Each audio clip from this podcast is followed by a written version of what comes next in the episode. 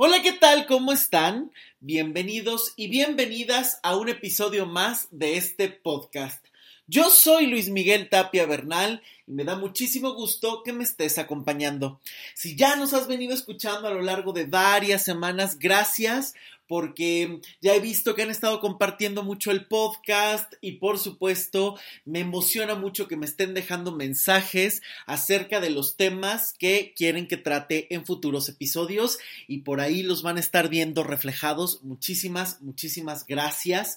Y por supuesto, si eres nuevo, si eres nueva, no te pierdas los episodios anteriores que puedes encontrar en mi página web luismigueltapiabernal.com y por supuesto en Spotify y en Apple Podcast.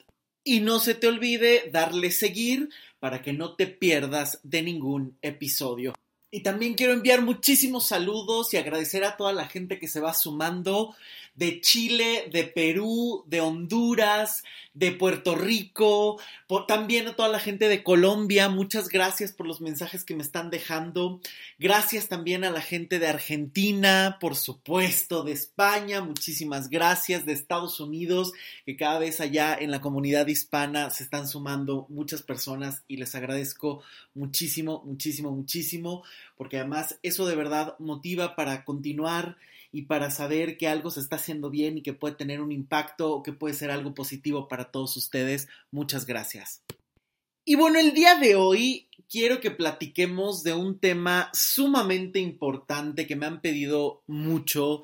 Eh, un gran saludo a Sebas, por cierto, a Janet, que me estuvieron pidiendo después de esos eh, dos programas que dedicamos a cómo detectar un mal amor. Tienen ahí unas cuantas semanas, por si no los han escuchado, dense una vuelta porque son dos programas geniales que grabé con Olga Martínez y con Israel Cruz y que justamente hablan de todas esas dinámicas que te llevan a estar en relaciones dolorosas, con sufrimiento, tóxicas o como quieras llamarle.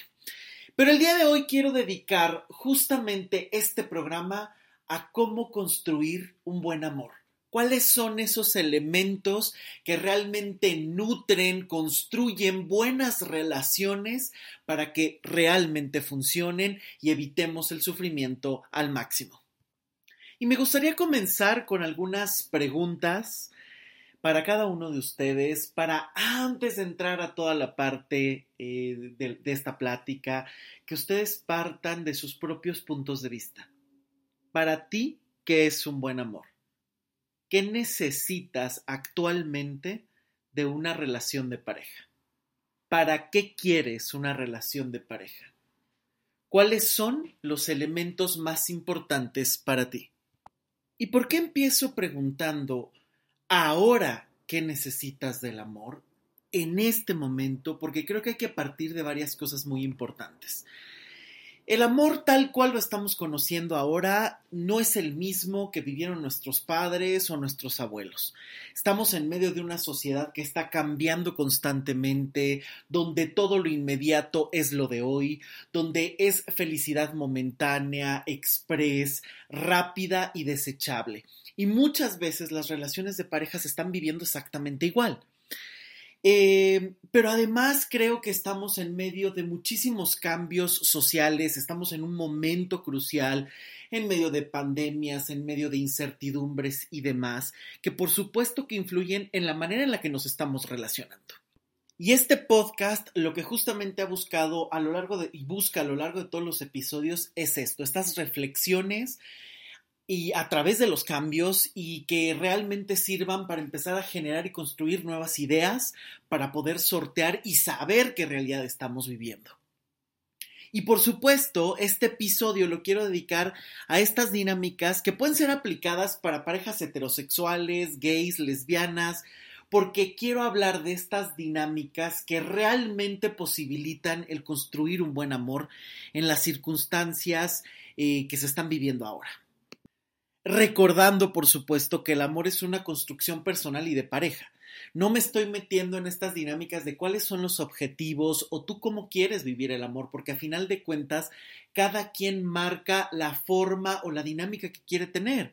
Hay personas que quieren detalles todo el tiempo, hay personas que se van más a construir hechos, hay personas que quieren vivir cada quien en su casa y hay personas que anhelan estar juntos y tener cuatro hijos, cinco perros, hay quienes creen en el matrimonio, hay quienes no, hay quienes están solteros y están en búsqueda de una relación, hay quienes quieren mejorar su relación actual. Eso es de lo que quiero hablar el día de hoy, estas dinámicas, estos puntos que fortalecen, transforman o construyen dinámicas sanas y que evitan el sufrimiento. Y quiero empezar con algo fundamental. ¿Qué estás buscando en una relación de pareja? ¿Estás buscando a una pareja o estás buscando algo que el pasado te debe? porque aquí es donde empezamos con una dinámica que si tú sabes manejar desde la búsqueda, por supuesto que vas a transformar las historias que hayas tenido en algo completamente distinto. ¿Qué estás buscando en una relación de pareja? Es muy importante que te respondas esta pregunta y que sepas si estás buscando realmente una pareja, es decir, un igual, o estás buscando un padre, una madre, un hermano, porque es ahí donde siempre vas a encontrar sufrimiento. Por eso es tan importante ir resolviendo esas cuestiones del pasado.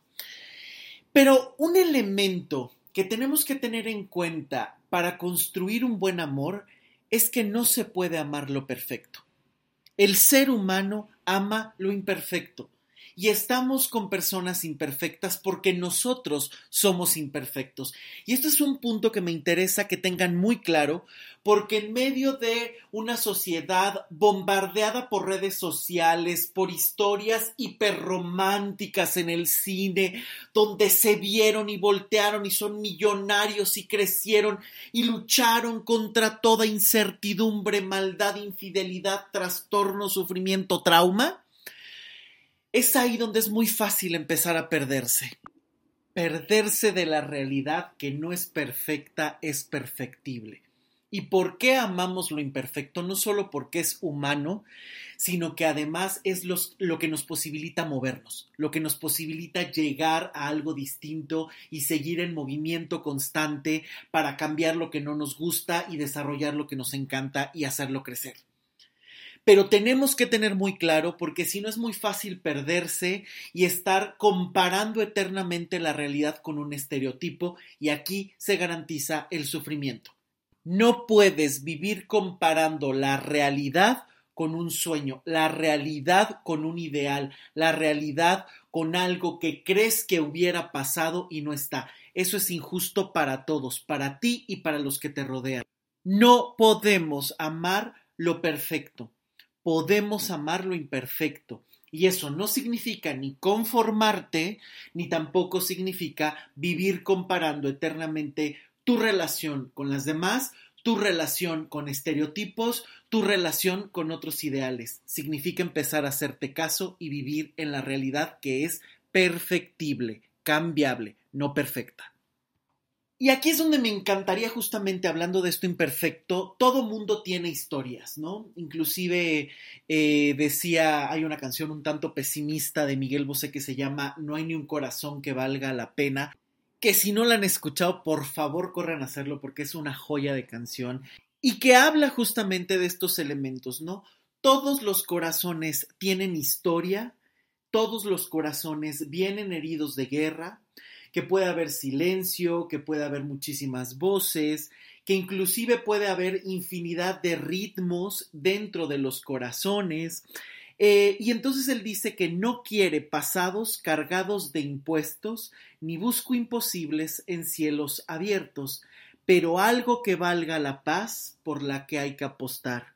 Y esto lo retomo porque creo que hay que tener muy en claro que todos los corazones tienen una historia y que hay que saber cerrar esas historias para poder estar mucho más fuertes y claros. Pero algo muy importante, porque esto ya he hablado muchísimo e incluso hay varios podcasts sobre este tema, algo muy importante no solo es que cierres estas historias, sino que reconozcas las relaciones anteriores que has tenido. Creo que es muy importante respetar lo que hubo y que incluso respetes lo que tu pareja tuvo, porque incluso gracias a que tuvo otras relaciones y gracias a que se terminaron, es que hoy puede estar contigo. No puedes vivir en el papel de soy mejor, yo soy mejor que las otras relaciones, porque es injusto. Lo que tú eres eh, y lo que tú estás viendo es una retrospectiva de las relaciones de tu pareja o de tus relaciones. Y en esa retrospectiva ni sabías ni conocías todo lo que hoy conoces. Entonces, comparar el pasado y mirar el pasado con los ojos del presente siempre puede ser algo injusto porque lo que hoy sabes no necesariamente lo tenías que saber en el pasado, inclusive construiste el saber, las experiencias y las modificaciones que tienes hoy precisamente por lo que viviste, incluso con esas personas que tú elegiste. Por eso es tan importante reconocer esas relaciones, no solo para poder cerrar esos ciclos, sino también para poder darles un lugar y poder empezar a generar otro tipo de vínculos a partir de lo que posees y de lo que anhelas, sabiendo que para cerrar ciclos no necesitas tener a la persona delante. La solución la trabajas tú y está dentro de ti. No necesitas hablar con las otras personas, necesitas resolverlo tú. Y ya cuando están en pareja, yo siempre les digo hay que evitar estar hablando eternamente de las parejas anteriores, porque es muy fácil que se construyan fantasmas, muy fácil.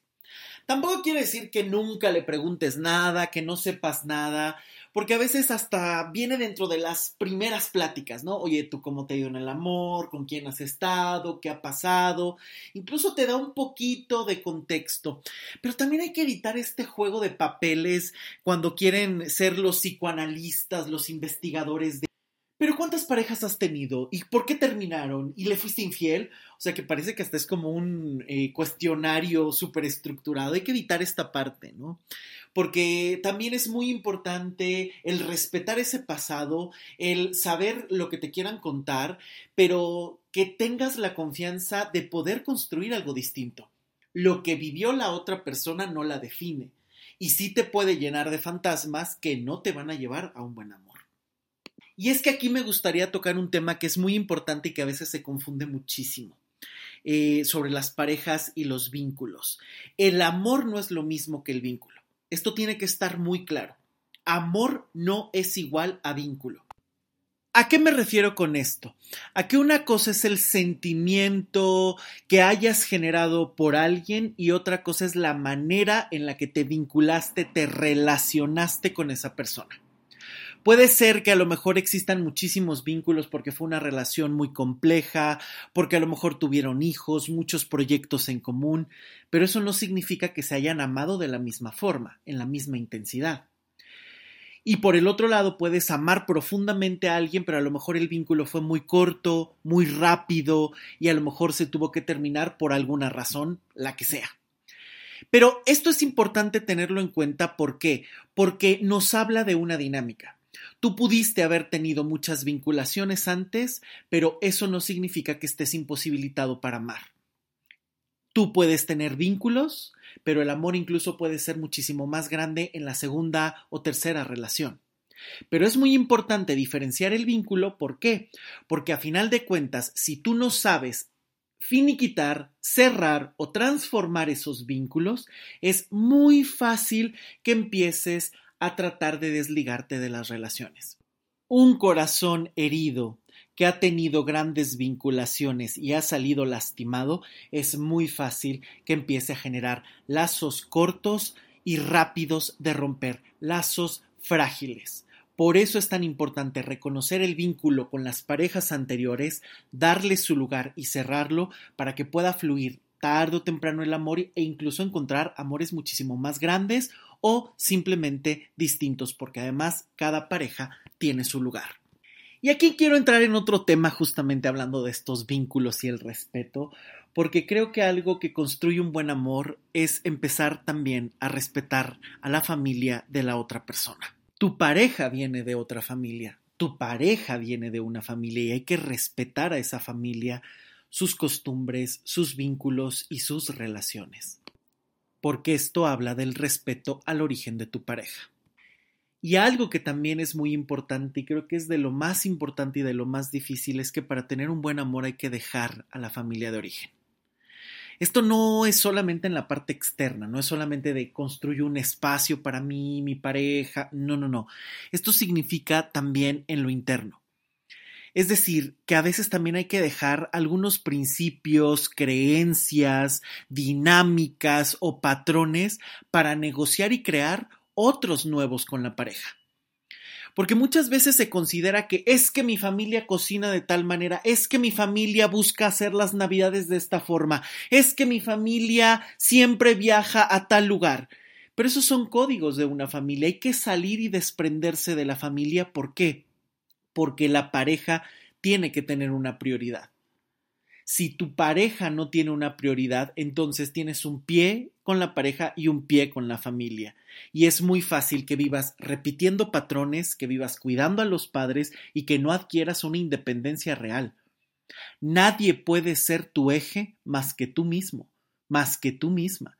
La familia no puede ser tu eje, mamá no puede ser tu eje, papá no puede ser tu eje, porque si tú sigues girando alrededor de tu familia, sigues siendo un niño, sigues siendo una niña.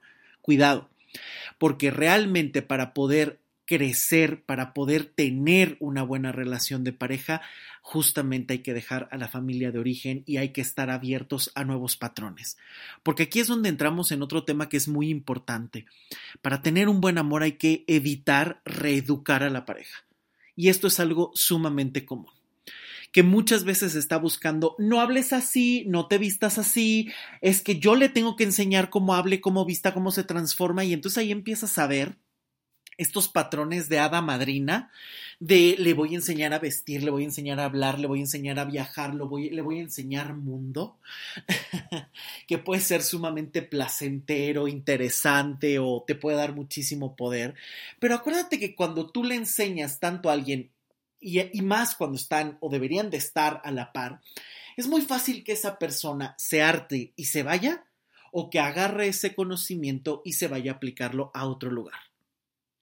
Entonces, evita estar educando a tu pareja porque a final de cuentas hay algo que tienes que recordar, que son pareja, que están a la par y que juntos van a construir algo distinto, que se van a ir ajustando a nuevas formas de ver la vida, a una dinámica distinta de dos, de pareja, lo que ustedes juntos decidan construir porque es muy, muy, muy importante, por si no ha quedado muy claro, es que justamente son dos adultos uniéndose en la pareja. Y esto tiene que estar muy claro, porque de esta dinámica surgen un montón de, situaciones y de sufrimiento innecesario. Son dos adultos uniéndose, están en el mismo rango, están en la igualdad de situaciones. Esto no se puede perder de vista porque si no es la relación entre un padre y un hijo, entre una madre y un hijo, entre un padre y una hija, en fin, da igual. Esto no se puede seguir repitiendo. Tienes que tener claro que para un buen amor los dos son adultos, los dos son iguales. El amor es para adultos, no es para niños, no es para adolescentes. La pareja lo que busca es mirar hacia adelante, no hacia atrás. No puedes vivir todo el tiempo mirando hacia el pasado o en la añoranza. La pareja también es un construir algo ahora y una mirada a futuro. Y aquí empezamos con un tema que me parece fundamental y creo que es básico para toda relación de pareja. Hay que tener claro el lugar que ocupas en la vida de la otra persona. Es muy importante este tema porque ese lugar no se puede ganar. Ese lugar te lo otorga la otra persona. Si la otra persona quiere que formes parte de su vida, te lo va a demostrar, te lo va a dar. Tú no puedes vivir ganándote, peleando, luchando por ese lugar. El lugar te lo otorgan y tú lo otorgas. Tú le otorgas a tu pareja el quiero estar contigo, vamos a hacer tales sueños, tales situaciones realidad. Tú le otorgas ese lugar ves a alguien, te gusta, conoces a esa persona y dices, de aquí soy, entonces te abro las puertas de mi vida y te digo, a mí me interesas para pareja. ¿no? Si no, pues ahí sabrás si te interesa para amigo, para amante, para... ya tú sabrás. Pero cuando tú le abres ese lugar es, te estoy abriendo las puertas para pareja y entonces te cuento mi vida, hago todo para que esté, se note que te estoy dando ese lugar. Lo mismo tienes que recibir. Tú no puedes vivir y luchar de voy a conquistar a esa persona. No, puedes conquistar formas distintas de amar, si ya que te abrió las puertas de su vida, ya que te dijo y te trata como una pareja, por supuesto que puedes hacer infinidad de cosas para mantener vivo ese amor. Viajes juntos, detalles, palabras, pasión, eso ya depende de ti. Pero recuerda que si quieres un buen amor, tienes que tener claro qué lugar ocupas en la vida de la otra persona y saber que el lugar que tienes te lo otorga la otra persona, no te lo puedes ganar. Porque aquí es donde empiezan muchísimos sufrimientos. Es que voy a luchar para que realmente seamos pareja y me aferro para que realmente me diga que quiere estar conmigo aunque ande con 20 más. O me aferro para que me diga que soy la única, soy el único. Y lo único que estás haciendo es vivir en un sufrimiento, tratando de pagar por amor y tratando de comprar un lugar que no se puede ni pagar, ni comprar, ni obtener si la otra persona no te lo da. Deja de engañarte. El querer estar se nota. No se puede fingir. Y esto lo puedes observar cómo te llama, cómo te mira, cómo te habla, cómo te toca, cómo se preocupa por ti y sobre todo si hay una reciprocidad. Esto es algo sumamente importante. Y no hablo de una reciprocidad cuantificada de te regale un reloj y necesito una joya del mismo precio. Estoy hablando de una reciprocidad de te llamo y me llamas, tú me buscas para que salgamos porque te interesa y yo también y te doy pie, la forma en la que platicamos, la forma en la que decidimos que sea juntos. Por eso es que se nota el lugar que te dan, se nota en el trato. No te llama, no te contesta y es una respuesta. Eh, te trata como amiga y tú quieres ser pareja, ya tienes la respuesta. Se tratan como amantes y tú quieres ser la esposa, el esposo, ya tienes la respuesta.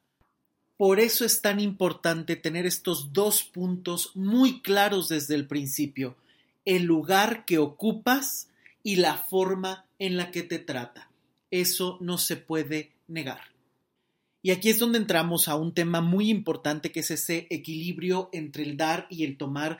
Y ya me lo han escuchado decir en un montón de entrevistas y por supuesto aquí en los episodios del podcast. Y hoy quiero hablar sobre esta parte pero desde una perspectiva distinta. Tenemos que tener claro que no todas las personas están dispuestas a dar y recibir lo mismo. Hay personas que no pueden darlo todo y hay personas que no pueden tomarlo todo. Si tú crees que no mereces algo, hasta el amor que alguien te pueda dar, el cuidado, los detalles, las palabras, no lo vas a poder tomar porque vas a creer que no lo mereces.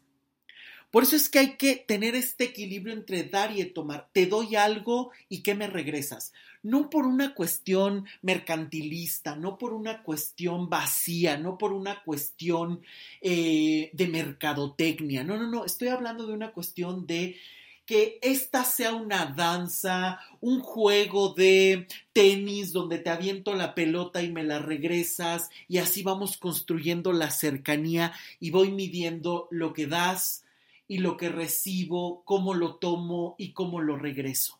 Eso es algo muy importante. Pero ¿por qué es importante saber que no todas las personas están eh, dispuestas a dar y a recibirlo todo? Porque no puedes esperar que todos estén dispuestos a dar en la misma medida que tú lo das que vayan a recibir lo mismo. Porque cuántas veces no hemos visto que el darlo todo, lo único que termina haciendo es alejando a la otra persona porque a veces no sabe ni cómo regresar todo lo que le estás dando. Te pago la colegiatura, te mantengo, te cuido a los hijos, eh, te mando de, de viaje, te compro ropa, te enseño, te educo.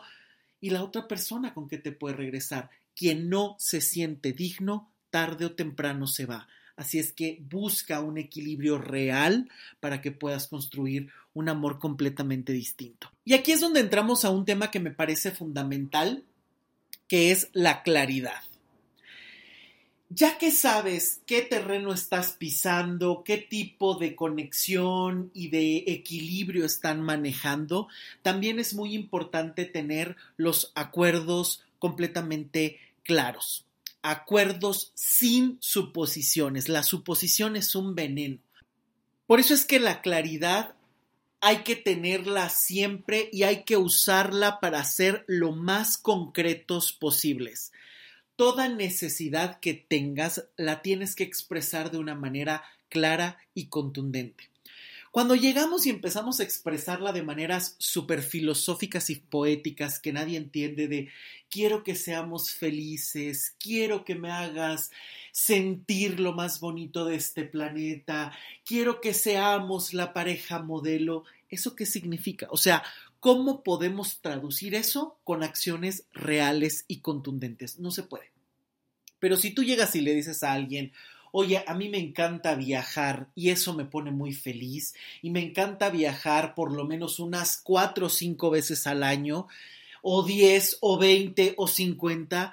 Eso es muy, mucho más fácil saber si el otro lo puede cumplir o no. Híjole, a mí no me gusta viajar para nada. Punto. Ya hay que tener algo que se sepa negociar, ya sea que tú le bajes al viaje, ya sea que la otra persona le aumente a no quiero viajar, o de plano si es algo fundamental, terminar. Pero por eso hay que ser tan claros, tan concretos. Necesito esto, necesito aquello, necesito ir al cine, necesito que me abraces, necesito que me regales cositas de vez en cuando, aunque sea una notita, porque para mí es importante. Necesito que me des sorpresas agradables de vez en cuando, que no te tenga que estar pidiendo. Y esas sorpresas pueden ser una buena cena, una buena salida, un viaje de fin de semana. ¿Por qué? Porque también este es otro de los errores, ¿no? Es muy común que lleguen y es que si se lo digo ya no tiene sentido, ya perdió. Mm, la otra persona tampoco es un adivino. Por eso es que si quieres construir un, buen amor hay que ser muy claros en estas situaciones concretas, porque si tú no eres claro, las expectativas se ponen demasiado altas y entonces es muy fácil que la otra persona no las cumpla. Porque quien tiene expectativas altas y poco claras no se pueden cumplir y tú te vas a quedar en la insatisfacción total y la otra persona es muy fácil que no de nada porque al no saber cumplir se quede con una frustración tremenda y esto puede alejar las relaciones. Un amor claro es un amor sano y da pie a tener buenos acuerdos, buena comunicación que va a generar confianza, porque un buen amor tiene confianza y la confianza se construye, se reafirma, se arregla. No solo es una comunicación clara, también son los actos, también es cómo te cuida, también es la bondad hacia el otro. No nada más es, es que todos los días me dice que me ama, pero desaparece. Los actos pesan muchísimo. Por eso es que desde ahí hay que tener todos los acuerdos claros y saber que la confianza, que es un ingrediente fundamental, es una construcción constante y que incluso cuando hay equivocaciones, la forma en la que se remedian esos errores, la forma en la que se solucionan, es donde realmente puedes encontrar también esos elementos de confianza. Se equivocó, pero me está dando la cara y está buscando alternativas para solucionar, entonces hay posibilidad de tener confianza porque por lo menos sé que es alguien que le interesa lo que está haciendo y que busca remediarlo y cambiarlo, por supuesto, no nada más vivir eternamente en el perdón, ya me equivoqué, dos segundos después golpe, perdón, ya me equivoqué, así no funciona jamás. ¿Qué elementos tiene que tener una buena comunicación, que es algo básico para toda relación de pareja? Es saber que una buena comunicación no es necesario decirlo todo. No es necesario el te cuento y te mando mensaje 24 horas al día para decirte ya me desperté, ya comí, ya me lavé los dientes, ya me desenredé y estar platicando de todos los chismes habidos y por haber y entonces te cuento lo que miro, lo que veo, lo que... No, eso no es una buena comunicación. Una buena comunicación implica saber decir lo justo, saber hablar de una manera constructiva, sana, respetuosa, pero sobre todo, y este es un elemento que falta muchísimo en todas las relaciones, es saber escuchar. ¿Quieres una buena relación de pareja? Aprende a escuchar a tu pareja. Todo el mundo quiere hablar, todo el mundo quiere decir, todo el mundo quiere teorizar, todo el mundo quiere quejarse. Pero lo más importante es, sí, saber expresarlo, mm. porque tampoco es, eh, te debes de quedar con ninguna incomodidad o con reclamos, también es importante hablar, pero es muy importante escuchar, escuchar con atención, con paciencia y con calma. Si tú escuchas a la persona, conoces a la persona, cómo emplea las palabras, qué palabras usa.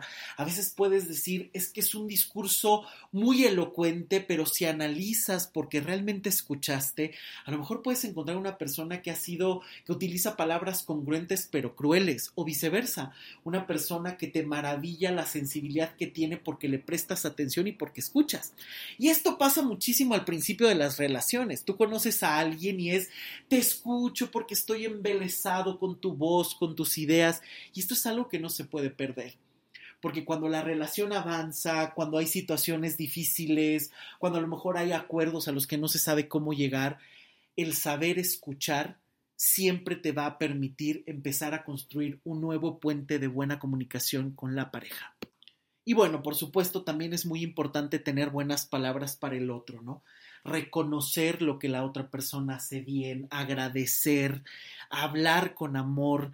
Y, hablar con amor me refiero a tener los propios códigos, ¿no? O sea, no es de, ay, es que hay que decir bebé para que la, a lo mejor le choca a alguien que le digan bebé son estos códigos que tú vas generando con la pareja, esos apodos que te ponen, esos cariños, esas miradas que se hacen donde a lo mejor sobran las palabras, que es muy importante fomentar, mantener, reconocer y conquistar todos los días. Y también es muy importante aprender a mirar al otro. El saber qué está haciendo, en qué sentido lo está haciendo. A veces estás esperando rosas, chocolates, cartas y una super cena y a lo mejor el otro no te da eso, pero te da un montón de otras cosas. A lo mejor te da otros detalles, a lo mejor se preocupa por tu salud, a lo mejor te manda mensajes sumamente cariñosos, a lo mejor no te da chocolates, pero te invita o te cocina unas cenas extraordinarias. A lo mejor no es de las personas que te está diciendo todo el tiempo, minuto a minuto, te amo, te amo, te amo, pero a lo mejor es de las personas que te lo dice y te hace vibrar por dentro y que te lo deja claro todos los días, es muy importante mirar al otro, mirarse a los ojos. Algo que constantemente en consulta hago cuando vienen las parejas es que todas las frases, todo lo que se necesitan decir, aprender a mirarse. A veces por vergüenza, por rutina, por cansancio, por enojo, no se miran. Discuten hablándole al techo, hablándole a la pared, hablándole al celular, pero no se miran quieres una buena relación de pareja, hay que mirar a tu pareja, mirarla a los ojos, mirar lo que hace, reconocer lo que hace. Es fundamental para que una relación crezca. Porque cuando reconoces a la persona, también puedes reconocer sus necesidades y también es muy fácil que empieces a plantear tus necesidades. Porque una pareja no te puede cortar las alas. Esto es muy importante que lo tengas presente siempre. Cuando una pareja quiere crecer, no se deben de cortar las alas.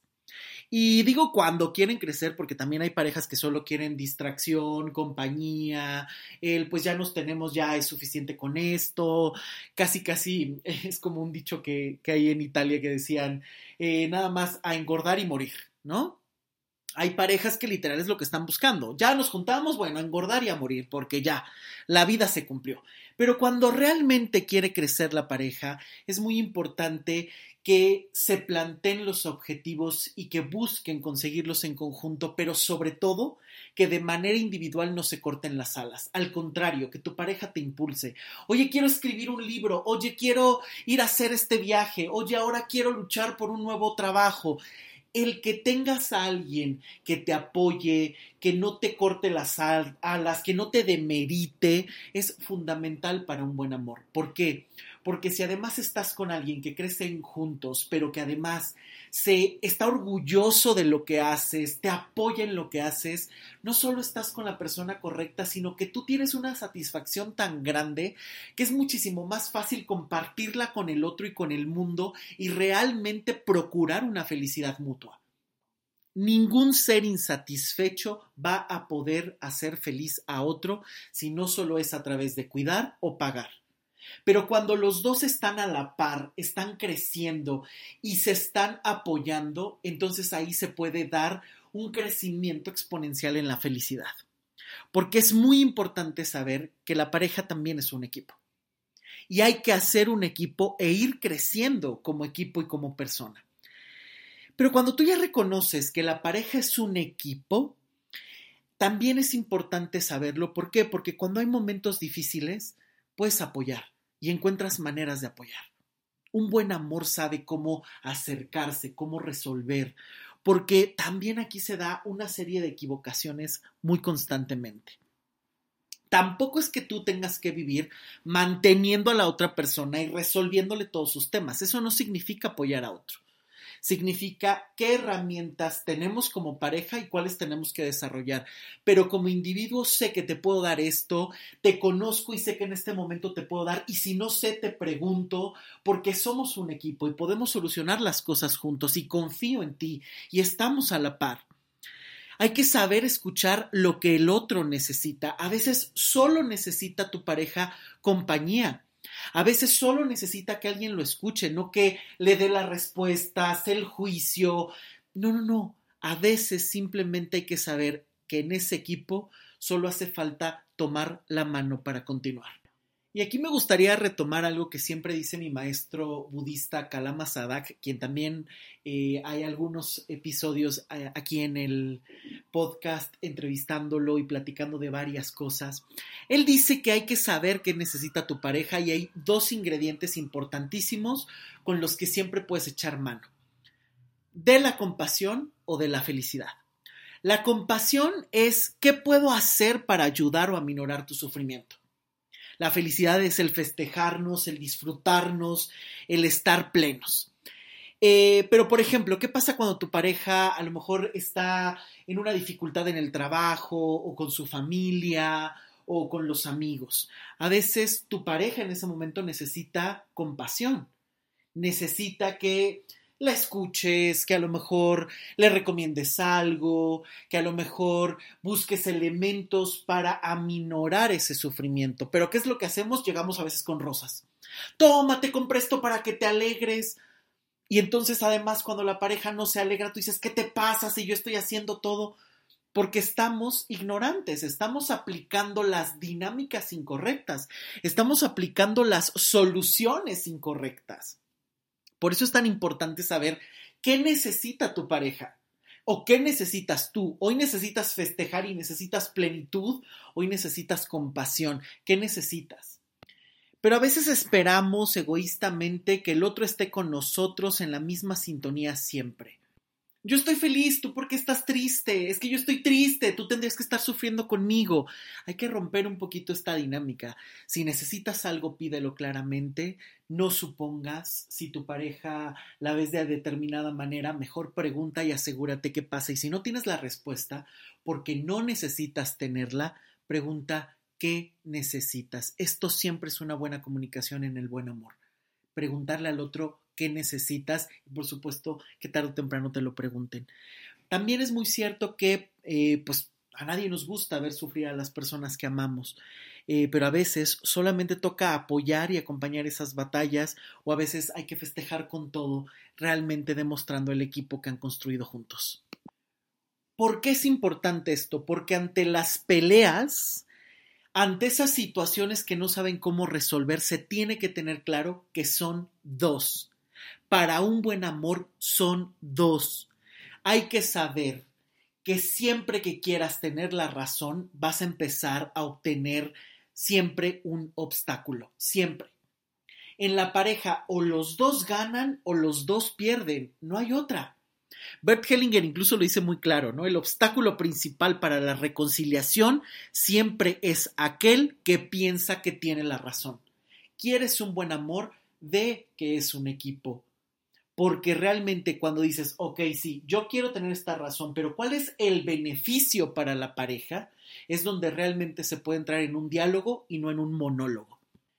Y aquí, por ejemplo, cuando hay parejas homoparentales o heterosexuales que tienen hijos, ¿qué es la prioridad? No es una pregunta que siempre me hacen. ¿Qué es una prioridad?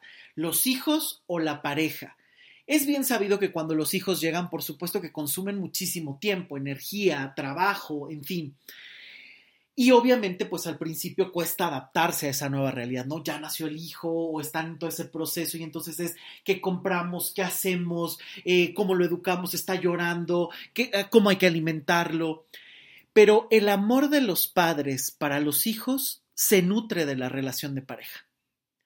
Es por eso que cuando la relación está en primer lugar, es muchísimo más fácil ser padres. Es muchísimo más fácil porque entonces respetas la pareja, como pareja se ponen de acuerdo, es mucho más fácil guiar a los hijos y cuando los hijos lo sienten, están muchísimo más seguros y felices. Por eso es que inclusive veámoslo hasta de manera eh, cómo se da la historia. Primero es la pareja y para que eh, se dé una familia, pues primero hay que ser dos. Entonces, si respetas ese punto, es muy importante que puedas construir una relación completamente distinta con los hijos, respetando primero a la pareja, sabiendo que son un equipo que guía. Y después la paternidad, la maternidad es muchísimo más sencilla, porque ya están en una sintonía mayor. Y creo que justamente hablando de parejas gays, lesbianas, algo que es muy importante es empezar a reconocer los prejuicios que tienes y sanarlos. Y no digo que los heterosexuales no tengan prejuicios y no tengan situaciones que puedan eh, influir en la dinámica de pareja, pero las personas gays pueden vivir infinidad de cosas, rechazo de la propia familia, sentirse incómodos constantemente con lo que son, sentirse bombardeados por ideas absurdas o retrógradas em, sobre si es pecado, si es una enfermedad y todas estas cosas tan de 20 siglos atrás que evidentemente cuando esto no está del todo resuelto va a impactar cuando a lo mejor no se ha salido del closet, cuando a lo mejor hay muchísimos conflictos familiares, cuando se tiene que vivir en secreto, siempre va a tener un impacto en la familia. Por eso en parejas gays es muy importante reconocer y sanar todas estas heridas o todas estas situaciones o prejuicios que pueda haber en la sexualidad y el amor el vivir creyendo que el amor en la pareja gay no es posible, que todas van a ser infieles o que siempre van a terminar de manera desastrosa, son prejuicios. Tú puedes construir un buen amor y junto con tu pareja puedes construir un buen amor, pueden construir algo juntos si están en sintonía y si se atreven a construir algo distinto para ustedes mismos y en conjunto. Porque cuando la felicidad es compartida siempre es mejor cuando te gusta hacer sonreír al otro, tienes una doble satisfacción y no nada más estas felicidades egoístas, rápidas o momentáneas en las que estamos constantemente de una satisfacción momentánea sino esta felicidad que realmente sea algo que puedas construir con tu pareja y en conjunto, que sea recíproca, es fundamental. Porque el amor es un motor. Yo creo firmemente que el amor es un motor en la vida y sin él no es posible nada. Porque incluso en el horror más grande pueden haber actos de amor propios o con alguien más que siempre te pueden salvar. Salvarse a uno mismo es un acto de amor, salvar a otra persona es un acto de amor, apoyar, salir, transformar es un acto de amor, ver feliz a alguien es un acto de amor, evitar el sufrimiento de alguien o por lo menos que aumente es un acto de amor. Todo eso es amor los códigos, la intimidad es un acto de amor. Y no hablo solo de intimidad, el sexo, la pasión, que, que puede ser delicioso y que también hay que estarlo haciendo crecer y motivándolo. Estoy hablando de esos actos íntimos donde nadie más entra más que la pareja, ese lugar secreto y sagrado de esos dos que están empezándose a amar. El amor tiene que ir vinculado a la felicidad. Eh, pero hay que saber que no siempre es la única forma, porque si no es aquí donde es muy fácil empezar a perdernos. Solamente cuando somos felices nos amamos, no es cierto. Toda pareja tiene que pasar por periodos de ajuste, puede haber eh, situaciones que no sepan cómo manejar, situaciones externas que pongan a prueba las relaciones. Eso va a existir siempre pero lo importante es que la felicidad siempre sea una meta constante y algo que, con la que estén interactuando eh, cotidianamente, ¿no? Ok, sí hay situaciones difíciles, pero vamos a resolver y vamos a conseguir esto porque estamos juntos y no una situación de infelicidad y sufrimiento como siempre se espera, ¿no? Estos dramones de telenovela de pasaron infidelidad, dolor, angustia, pero lucharon contra todo Aguantar y sufrir no es ser feliz. Aguantar y sufrir no es amor. El amor es crecimiento, el amor es satisfacción, el amor es madurez, el amor es mirarse a los ojos y reconocerse. El amor es plenitud, el amor es confianza, el amor es saber mirar y escuchar al otro. El amor es hablar con comodidad con tu pareja. El amor es poder superar pruebas y saber que son un equipo. El amor no tiene nada que ver con sufrimiento y con aguante. No tiene nada que ver. Y algo que yo siempre he dicho es que el amor siempre tiene que tener tres ingredientes fundamentales. Valentía, claridad y responsabilidad. Son los tres no puede faltar uno. Un amor cobarde no te sirve de nada. Un amor que no se hace cargo de las consecuencias no te sirve de nada. Un amor que no puede decirte en dónde están parados no sirve de nada.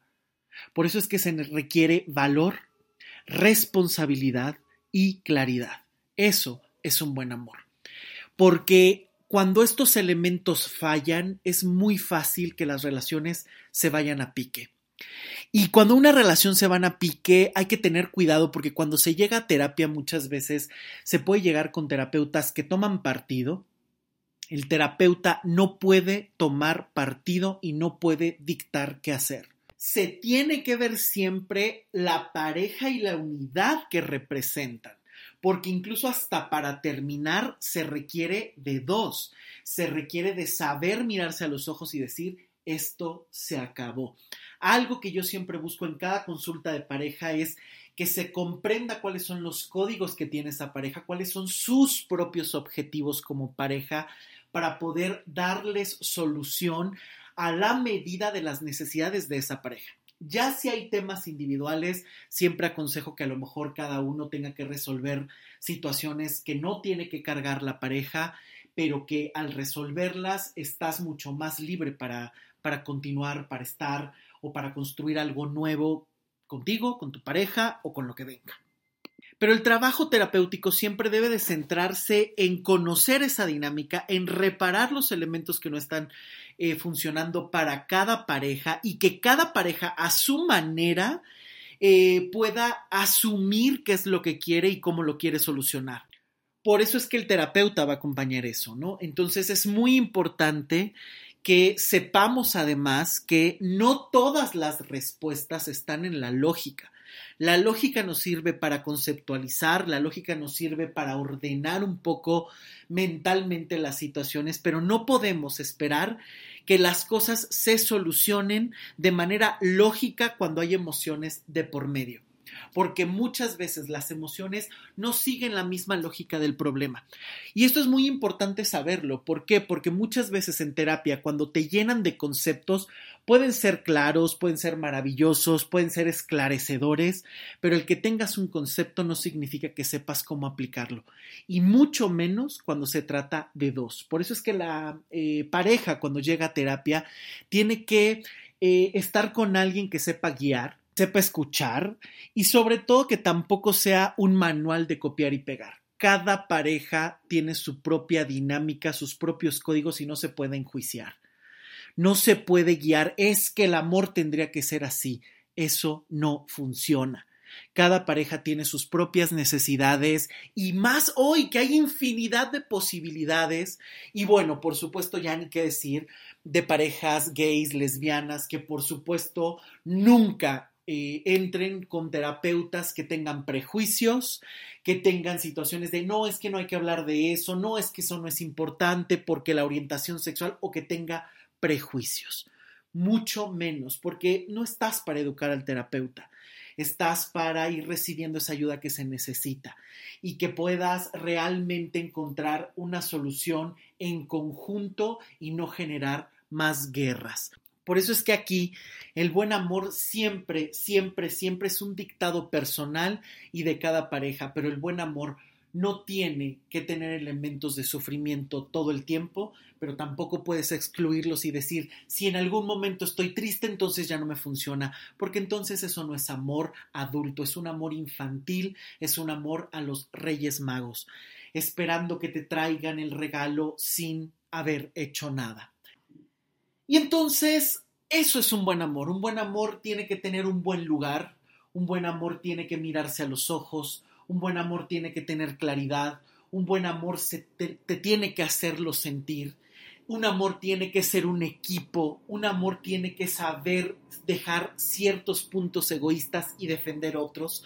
¿A qué me refiero con esto? Que hay puntos donde dices, híjole, pues sí, a lo mejor a mí me choca eh, viajar al ritmo de otros, pero como me interesa viajar con mi pareja, aprendo a encontrar un nuevo ritmo que nos acople a los dos para que realmente disfrutemos el viaje. Son esos elementos que ahí te toca negociar, pero que también hay otros que dices, te amaré demasiado, pero yo tengo que cumplir este sueño y no lo puedo sacrificar por ti porque no puedo dejar de ser quien soy y no puedo cumplir lo que como persona quiero a costa de una relación de pareja porque alguien que no se realiza siempre se lo va a terminar cobrando a otros.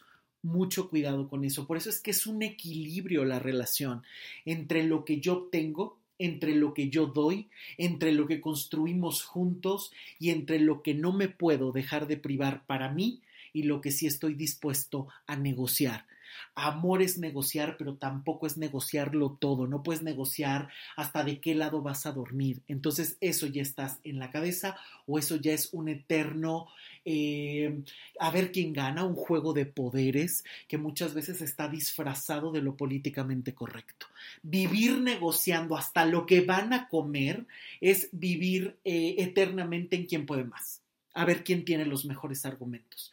Porque el amor también tiene que ser fluido, también tiene que ser el ya sé cómo está un poco la situación, ya sé que nos ponemos de acuerdo sencillo en tales cosas y me puedo descansar, sentar a descansar un ratito. También eso es el amor.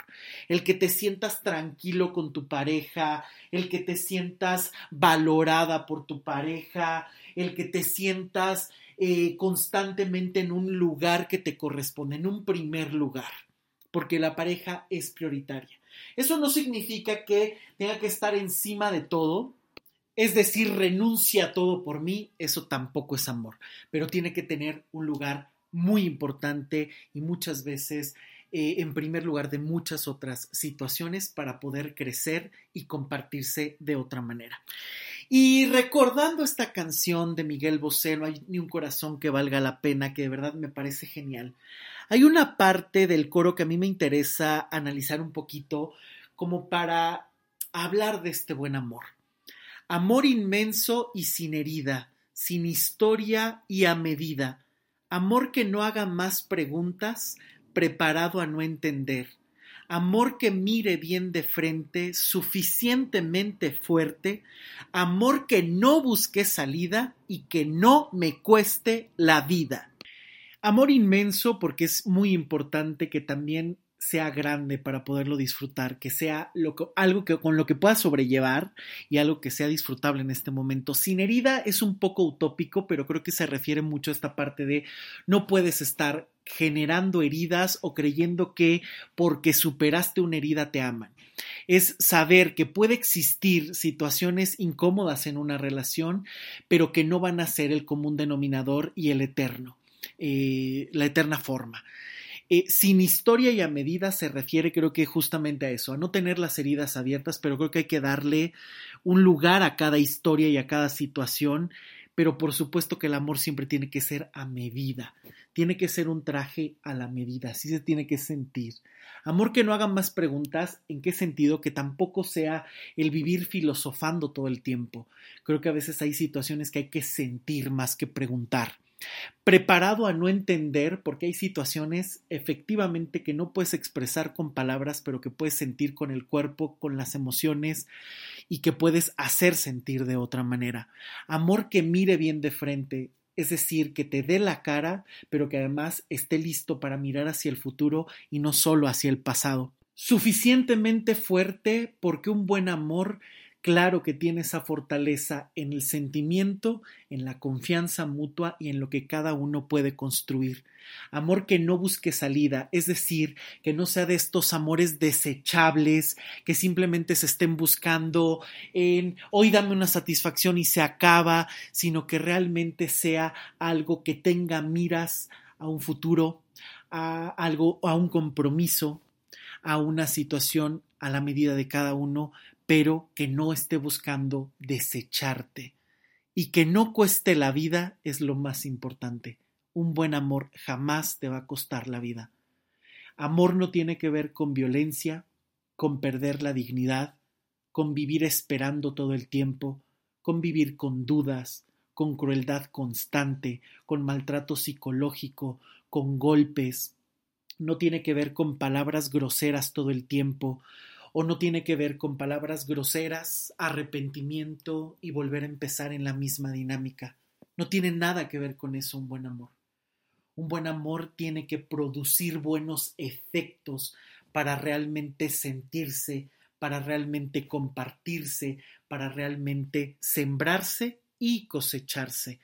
El amor es como una buena cosecha que siembras, cosechas y hay algunas cosas que se dan y otras que no, pero siempre tiene que haber mayores ganancias que pérdidas y ese tiene que ser un buen objetivo para un buen amor. Muchísimas gracias por llegar hasta aquí. Gracias por estar al pendiente de este podcast. Ya saben que las consultas siguen. Si necesitas una consulta individual o de pareja, por supuesto que me puedes contactar Toda la información está en luismigueltapiavernal.com y ya saben que me encuentran en todas las redes sociales, Instagram, Twitter y por supuesto Facebook como Luis Miguel Tapia Bernal. Muchas gracias a todos y quiero enviar saludos muy especiales a Denny que siempre está al pendiente. Gracias por los comentarios. Por supuesto a Aarón que me mandó un mensaje súper lindo sobre el podcast y eh, ahí con, con, cosas muy alentadoras. Por supuesto, a Mónica en Toluca, muchísimas gracias por estarme escuchando a Moni, que está en Aguascalientes. Gracias siempre por estar al pendiente. Carla, gracias por tus comentarios. Eratzi, Edu, un gran abrazo para ustedes. Muchísimas gracias. Eratzi, ojalá que muy pronto ya estés por acá eh, grabando y hablando de algunas cosillas que estuvimos platicando por ahí. Marta, muchísimas gracias. Víctor, muchas, muchas gracias. Priscila, Blanca, Talina, te mando un súper abrazo muy grande. Raúl, un gran abrazote hasta Chihuahua y donde estés. A David en Sonora, muchísimas gracias. Cintia, Alex, César, Berta, David también que me escribió por ahí proponiéndome un gran tema que ya pronto van a ver sobre la libertad que me pareció extraordinario a Patricia Toledo hasta Honduras. Muchas, muchas gracias siempre y ojalá que tú también nos acompañes pronto en el podcast. Janet, siempre tan al pendiente. Sonia, gracias por estar creciendo. Por supuesto, Ana Laura, Carol, Beto, Sebas, Irma, muchísimas gracias. Arturo, es un gusto siempre. Karina, Delia, Gabriel, gracias por tan buenos mensajes. Y ya saben, si quieren proponer algún tema para, el, eh, eh, para los futuros episodios, mándenme un mensajito que con todo gusto lo haré. Y si quieren participar en el podcast, también este es un espacio abierto para dar a conocer otros trabajos, cosas que enriquezcan, porque ese es uno de los objetivos principales de este podcast. Que sea un crecimiento, que sea un aportar, que sea un cuestionar, pero siempre que nos lleve algo distinto, algo nuevo, algo mejor, porque para eso es la vida.